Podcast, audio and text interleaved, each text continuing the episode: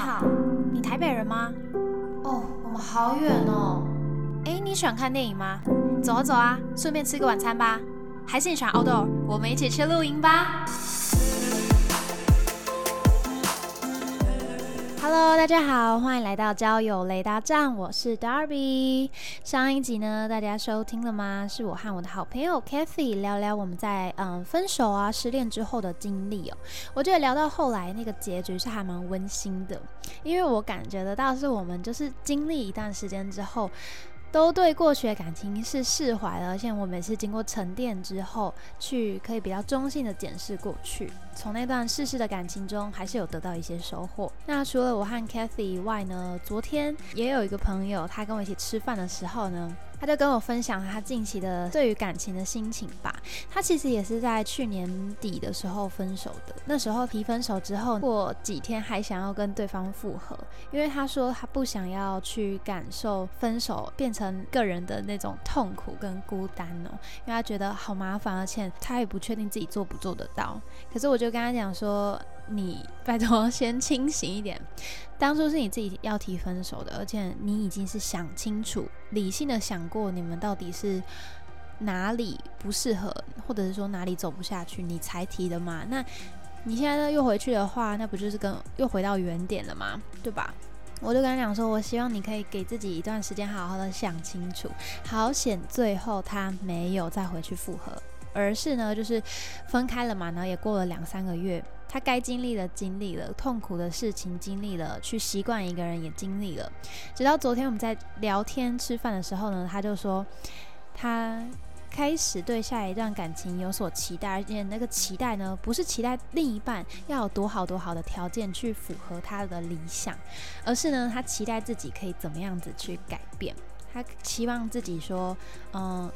从过去的感情中修正一些东西，他希望自己可以更加的独立，更加的不会过度依赖另一半。我觉得非常好，就是很替他开心，是也是他经历了那些孤单或孤独，这是必须要经过的东西之后呢，也沉淀自己来体验到的东西。所以说，失恋的朋友们，如果你现在是这样子的阶段呢，其实呃，你会。一定会有好起来那天，但这过程中一定是起起伏伏的啊！每个人时间不一样。你就一定会觉得明明好了，可是有时候又跌到谷底，这都非常正常。像加尔比自己的话也是啊，我那时候真的是说长不长，说短不短，真的有到一年的时间，我才慢慢的放下。现在偶尔还是会想到，或是提起以前的事情啊，但他就像 Kathy 上次说的一样，他就是一个可以回头笑看的那种回忆。那我自己在那段时间呢，还是有做一些事情，想要试着让自己开心起来。对，那今天就整理了八件事，想要分享给大家参考一下。那当然也不一定是符合所有的人啊，不过你就可以听听看 Darby 之前是怎么走过来的。那希望多少能够帮上忙喽。好的，第一点呢，就是要面对自己的情绪。怎么样面对自己的情绪最简单？就是请你大哭一场，大哭好几场都没有问题。像 Darby 自己就是哭到那种欲哭无泪的感觉都出来了。因为我哭了好久好久，对，但是大家哭这种东西，你不要把它压抑。本来就是你感觉到悲伤，你就会哭；感觉到失去了，感觉到空虚了，你就会哭；很不知所措，你也会哭。所以有一些人可能会想说，哭很没有效率，哭不能解决问题，哭是一种浪费时间的事情。可是你要想哦，你的情绪也是需要被自己去处理的啊，这也是一个问题啊。那你不要把它憋着好吗？对。即便呢，如果说你自己觉得就不是一个很容易哭的人，你不是一个爱哭的人，哭不是你的表达的方式，那你就照你自己的方式去做。比如说，有人是大吼啊，有人是揍枕头啊，或者是去甩那些史莱姆之类的，都可以照你的方法去抒发。这些都不是表达你现在有多脆弱，或表达你有多需要他人的同情。你只是真的感觉到那些痛，分手之后的那种心痛，是你在生理上可以感受到的，就很像你是被撞到、被打到、被割到那样的痛，所以你大脑只感觉到了，然后你反射的表达出来而已，不要去压抑它。有些人会想说，那不然我快速的用其他方法来代替这样子的痛好了，不是说代替啊，就是去遮掩这样子的痛。我去把自己快速的投入，可能说我要读书，或者是说我要加班加一堆班，然后让自己没有悲伤的空间。可是这样其实反过来也是压抑啊，你没有让那种情绪流露出来，为自己的心理健康着想，用自己的方法去把情绪给抒发出来，同时你要体验这样子的感觉。体验的话，其实是有意识的啦，去想到说，哎，我在哭什么啊？我为什么要哭？我为谁而哭？我哭的点。启发我哭的点是什么？这些东西都可以多想一下。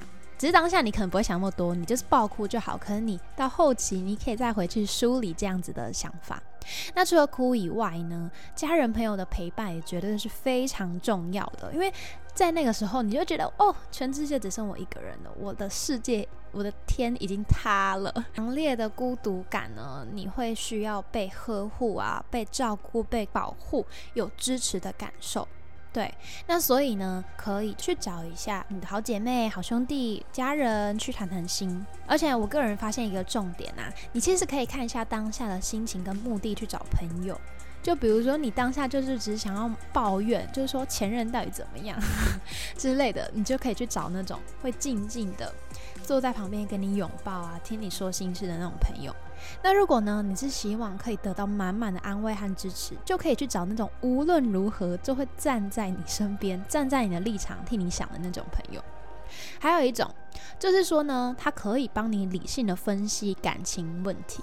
可是这种呢，他们说话就不一定有那么温情，通常比较冷冰冰，也不是冷冰冰，就是就讲事实嘛。啊，事实有时候就不是那么好听。他们就是会打脸你，就是你的缺点啊，或者是告诉你哪些要改进，点出你们感情破裂的症结点哦。那这种朋友，这三种朋友，其实 Darby 都去找过，我觉得都非常感谢他们，因为各自呢也都有帮助我，并且陪伴我的地方。不过这边有一个小提醒啊，我觉得在刚分手的时候比较不适合去找网络上的陌生人、网络上的网友，因为网络上的人基本上对你没有任何的义务跟责任，他们不会觉得你的情商是他们有需要分担的。可是你的朋友他们了解你，他们会担心你，他们会怕你难过，所以他们才会就是愿意陪在你身边。那第二点呢，就来到跟上一集分享。一样有重叠的，就叫做戒断对方的所有资讯。这边所有资讯就包含社群平台啊、脸书啊、IG 之类的，任何你可以每天更新到他生活资讯的管道，你就去封锁、去隐藏，拜托。那另外呢，人也要什么意思？也就是说，那些你因为前任才认识的朋友们，就暂停来往也没有关系，因为他们就很像是你可以 follow 前任消息的线索，你知道吗？你就是看到他们就会很想要忍不住旁敲侧击问他们对方的状况。好，那其实呢，去 follow 他的 IG 啊，或者是从朋友去了解他的近况，这些我都做过。不过我后来停下来想，为什么我会想要一直追踪他的每天的近况？我期待什么东西啊？老实说，我是会希望看到对方因为我们的分开而感到悲伤、感到惋惜，或者是看到他有在想我的那种感觉，因为我很想我们过去的那种感情，我觉得很悲伤啊。你懂吗？所以我反过来很执着他的发布的消息，很尝试我点他的那个 story。一点进去，发现我是那个刚看的第一两个，就是才发布一分钟而已，我就觉得可恶，我下次要忍忍再看。这个单方面的心理战真的非常的累。如果说他分享的消息是他跟朋友很开心的画面，或有什么好事情发生，其实我不太能得到我真的想要的东西，你知道吗？因为我会去脑补，想说他为什么可以这么快走出来？我们在一起的一年多不算数嘛？这些消息反过来会给我自己很大的压力跟紧绷感。后来呢，我就索性把它关掉，把它 IG 隐藏，让我真的是清静，让焦点就回到我自己身上。我真的发现自己快乐了不少，所以强烈推荐大家，这个是必定要做的，不是这个不是给参考，这个大家给我做起来。对，一定要提醒自己，不要太把关注点放在对方身上，你真的也会去默默的期待说你们感情有新的转机。而且也要提醒自己说，其实大家不会把感受一五一十的发布在网络上，他可能也有自己悲伤的方法没有表现出来。社群呢，就只是非常非常小的一部分，而不是生活的全貌。再来第三点，我会把过去的照片啊、影片啊、对话记录、文字拿出来看。你会觉得想说啊，这跟第二点很冲突，啊不是不要看了吗？不是，等下。上一点呢，是要你不要去更新他每一天的进展、新的生活轨迹、他新的东西。可是过去的回忆是属于你跟他的啊，你有这个权利去在你想念的时候重温、去感受，那就是单纯享受过去的美好而已。有时候我会很想很想他，或很想很想我们在一起的某个幸福的时候，觉得说分开好可惜哦。可是呢，我会自己告诉自己，这样的心态是。把过去开心的、幸福的画面啊，或者是搞笑的影片啊，就当成网络娱乐短片那样子，好像看 YouTube 看一看，笑过满足就好。那吃饭配饭的时候看一下，觉得很悲戚，这样子就够了。我已经没有想要再从这里得到什么东西，以感性的来怀念过去。虽然这样子有点自虐，还会不小心又掉进就是对这段感情有期许的这样的轮回哦。可是呢，很快我的理性又会把我自己打醒，提醒我自己呢要把思绪拉回当下。我会告诉自己说，我们笑得很开心，没错，那就是过去的事情而已。现在的他呢，就是。就算我想他想到不行，冲过去找他，情况已经也不会跟我预想的一样。他已经变了，他不是以前的他。我也变了啦，我我也变了，我们两个都变了，我们才会走到今天这样子的结果嘛。那我对他感情已经也不像以前那样啦。透过这样的自我提醒啊，我就会减少去想要去私讯他，或想要去联系或期待感情复合的机会。那加上前面那个理性的朋友就非常的重要，他不是就点明你们感情的症结点了吧？就是把它拿出来再看一下，到底发生什么问题了。那可是呢，自虐完又是要叫自己不要期待，感觉会有很多的负面情绪出现，对不对？这个有时候我做了什么事情，来到了第四点，就是很重要，看甜蜜浪漫的爱情剧啊、漫画。你知道幸福是会传染的吗？哎，那阵子我被撒狗粮撒的超级开心，好像我自己在谈恋爱，心痒痒的。而且偶像剧嘛，完全就是把那种现实生活中柴米油盐的那种平淡啊，比较多争执的地方都给删除了。他们拥有的那种故事的冲突点、转折点，也都是让感情更加升温的地方。可现实生活中不一定嘛，所以呢，就很像看一场只有好的一面的恋爱而已。尤其呢，看韩剧啊，男女主角颜值都会爆表，你看眼睛就在吃冰淇淋，我觉得心情真的很好。我觉得把你对感情的渴望呢转移到戏剧上会是比较保险的，比起你马上在现实生活中想要一个新的男女朋友来得好。因为如果你的疗伤还没有痊愈，很有可能就会带着上一届，呃，不是上一届毕业喽，不是啊，上一段的委屈感呢，到下一段恋情，你的安全感不会很多，你的满足感也不会很多，甚至你还想着上一任的话，对新的人也是不太公平的。那这边呢，我想要来推荐一下我自己很喜欢，然后很好看，适合走出 走出那个失恋的韩剧哦，《金秘书为何那样》。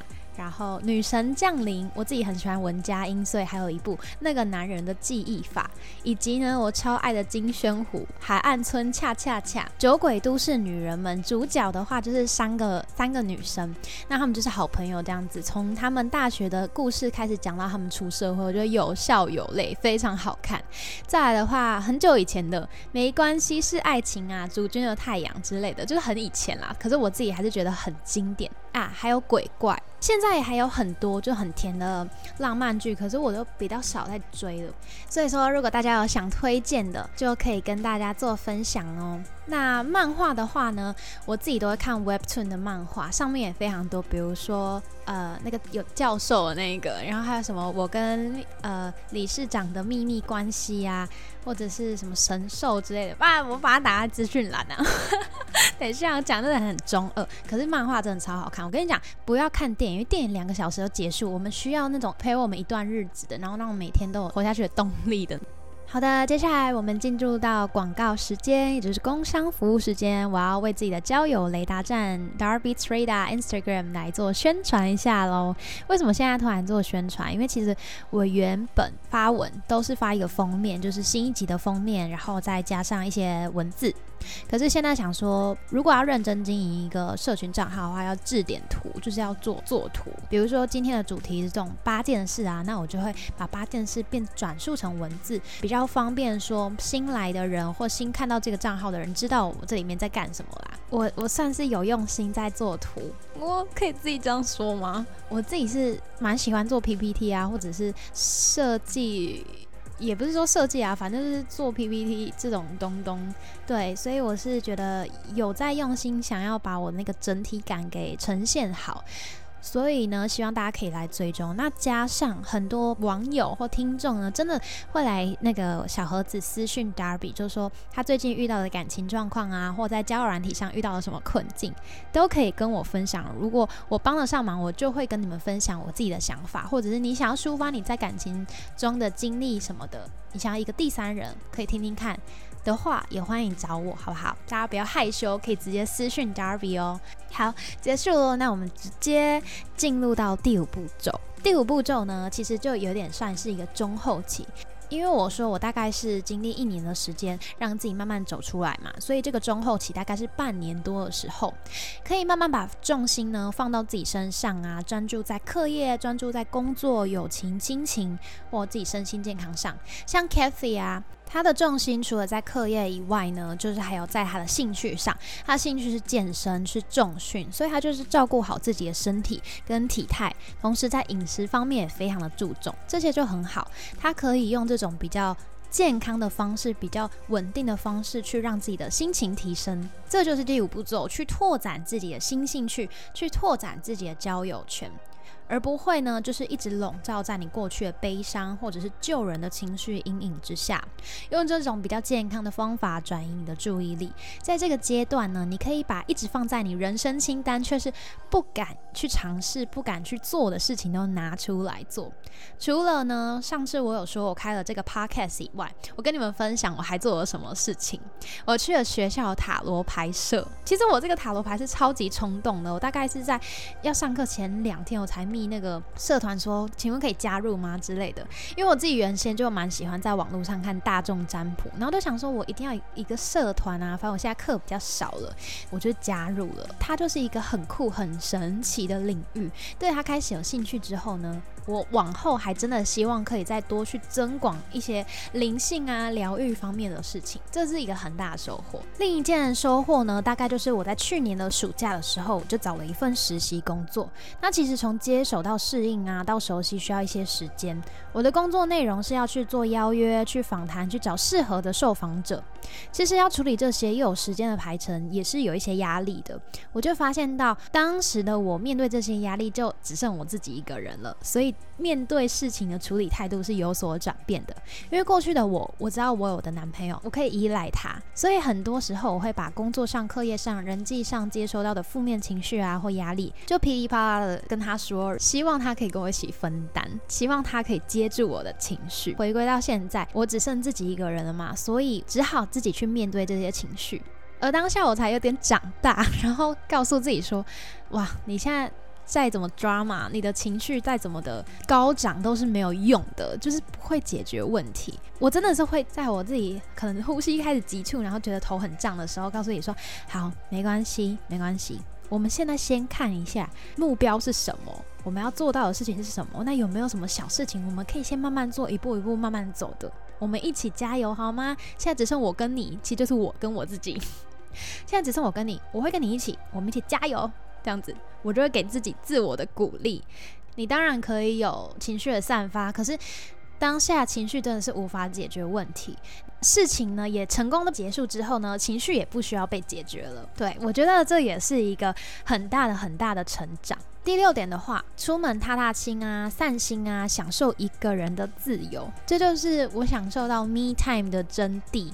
我真的后来在跟另一半关系比较没那么好的时候，或者是对方很忙的时候，我们时间切不齐的时候呢，很常自己一个人去吃饭，自己一个人逛街之类的。可是，一开始可能会有一点尴尬，一开始会觉得走在路上好。好不自在哦，感觉会有眼光在看我，为什么一个人？其实根本不会，就没有人 care 你，你知道吗？慢慢这样子去熟悉、去练习之后呢，就觉得一个人的时光超开心的，可以自己调配。掌握一切，你可以调配你的时间，你要走的路段，你要去的方向，或你想要达成的方式，就自己开心就好，自我的满足。而且有时候自己可能，比如做一些别人觉得一个人做很奇怪的事，我可能会觉得，哈，你怎么敢啊？我就觉得超满足，我可以，我超勇敢，很享受这种感觉。我觉得啊，长到现在，长大到现在，学会独处是一件非常重要的事情。我也很感谢我有在这段时间可以去做这样子的练习。再来呢，第七点就是你要知道，一切都得随着时间慢慢推演，急不得，你就慢慢来，不急，跟着自己的脚步，随着世纪的善地。随着时间过去啊，你其实会碰到很多新的、不同的转变，不同的体验跟人生的体悟，想法也就会不同，会创造出新的感受。慢慢到后来发现，哎，其实以前觉得很执着的点，以前觉得不甘心、放不下的东西，现在看来都没有那么重要了。哎，因为你真的在某个地方，你有成熟，你有转变你的立场了。当然，也有可能就是你不是那个当事人，所以你再一次碰到，也有可能会。重蹈覆辙，可是你有先想过，你到时候你会意识到，哎，对，会不会其实事情有新的转机呢？你会慢慢的去认知跟反省到自己需要改变的地方，这个就真的是急不得，一定要告诉自己这件事情，没有说你一定要一个月、两个月这样子来做判定，一定要这个时间就好起来。你一定会在有开心快乐的时候，就是真心感到很开心的时候。每个失恋的人都觉得自己好不起来啦，但是好起来之后，还不是又可以勇敢的去爱，可以勇敢的享受自己的人生呢？对吧？再来最后一点，八点的话，我觉得是一路上你都可以做的事情，叫做记录自己的情绪。从第一点，我们去抒发的时候，我就有提醒大家说，可以去感受为什么哭。哭的背后原因是什么？为谁哭？什么点激发我们哭？这些东西可以写下来做记录，就是可以希望大家可以做写日记这样的动作，记录自己的悲伤，记录自己的情绪。像其实 Darby 也有自己的 IG 的小账，那那个小账没有任何人追踪，也没有任何我追踪的人。就是我自己。那其实他原本是记录我跟前任的甜蜜的小事，从我们开始暧昧啊，然后大家在一起啊，之后各种吵架或者是开心的时间，我都有记录下来。到后来呢，分手也有记，失恋的情绪我也记下来，还搭配搭配我那个哭到眼睛有个肿，像蛤蟆的那种照片，超好笑。现在再看回去以前的这些回忆的话，我已经不会感觉到悲伤啊、难过啊，它就是我过去发生的一些事情而已。不过也很开心，我从以前就有做这样子的记录，就是尤其在分手时候做的，分手之后做的记录是更为重要的，因为那个是你自己的人生的一块很重大成长的转变的历程，你把它记录下来，你知道你自己赢得了这场战役的感觉，就是陪着自己。往前陪着自己慢慢变好，陪着自己振作。当然，你记下这些东西也是帮助你进步的一个一个证据，就很像我们考卷要订正嘛，我们要看以前过往的成绩啊，然后再想我们之后要怎么样去改进，怎么样去进步，就是这样子的感觉。那它也是你生命中一部分，你没有必要把过去这段看似就是不成功、没有修成正果的感情给直接删除。而且呢，记录情绪这些东西是非常有价值的。你看泰勒斯，他爆红的都马是他分手之后写的，非常有价值诶，各位。而且那时候其实 Darby 有上表演课，然后那时候老师就跟大家讲说，情绪这东西你是可以记下来的。比如说你遇到什么事情非常的开心，会让你喜极而泣，或者是非常难过，会让你就是一秒爆哭，你就把那个事件记下来。当你有这个哭戏的时候，马上 recall 它，把它拿出来，你就可以有这个情绪。所以那时候我听一听，然后跟老师在聊天，说要怎么进入角色，怎么真实的把它演出来的时候，老师就跟我分享，然后他就问我说：“你有没有什么难过的事？”我就说：“嗯，最近分手。”然后马上讲完就开始爆哭。老师就说：“你伤很重哦，这个要记下来，这个要记下来。”对了，最后呢，再跟大家分享，其实 Darby 有一个自己检定我到底嗯好起来了没的方法。就是去听告五人的《与海无关》这首歌，因为这首歌呢，在我过去的时候就觉得它是一个很好听的歌，可是感觉它冥冥之中是在暗示我的感情，诶，有点到最后貌神离合，然后对彼此都有很多噎在喉头，可是又想说又算了的的那种感觉，这段感情好像没有未来，多说也无益了这样子。然后两个人从本来很好啊，从本来都是彼此最精神的支柱啊，慢慢变成多了陌生人之间的礼貌礼仪，然后距离。对，所以让我觉得听了是会很难过的一首歌。以前也都伴着这首歌哭了很多次。我来自云海的另一端，跋涉几座山，换你一席神采。拥有期盼，却不敢想未来，成熟的依赖，总不让人明白你我。喜好的安排，轻松的宇宙里有彼此的成败。愿我航向大海，站在你的心来。好，我还是忍不住唱了一下。像我现在在唱起这首歌，或。听到这首歌的时候，就完全不会有心碎、难过的感觉，单纯就可以去享受音乐带来的美好，它的旋律呀，它的歌词，这样。希望大家都可以在人生漫长的旅途当中，嗯，经历过几段感情，经历过几个人之后呢，最终还是可以遇到最适合自己的人。那当然，也希望大家都可以以爱自己为目标，把自己的感受呢先照顾好。并且臣服于世界之流，就是看世界要带给你怎么样的礼物，就是接受去感受它喽。好的，这也是交友雷达站，我是 Darby，我们下次再见，拜拜，晚安。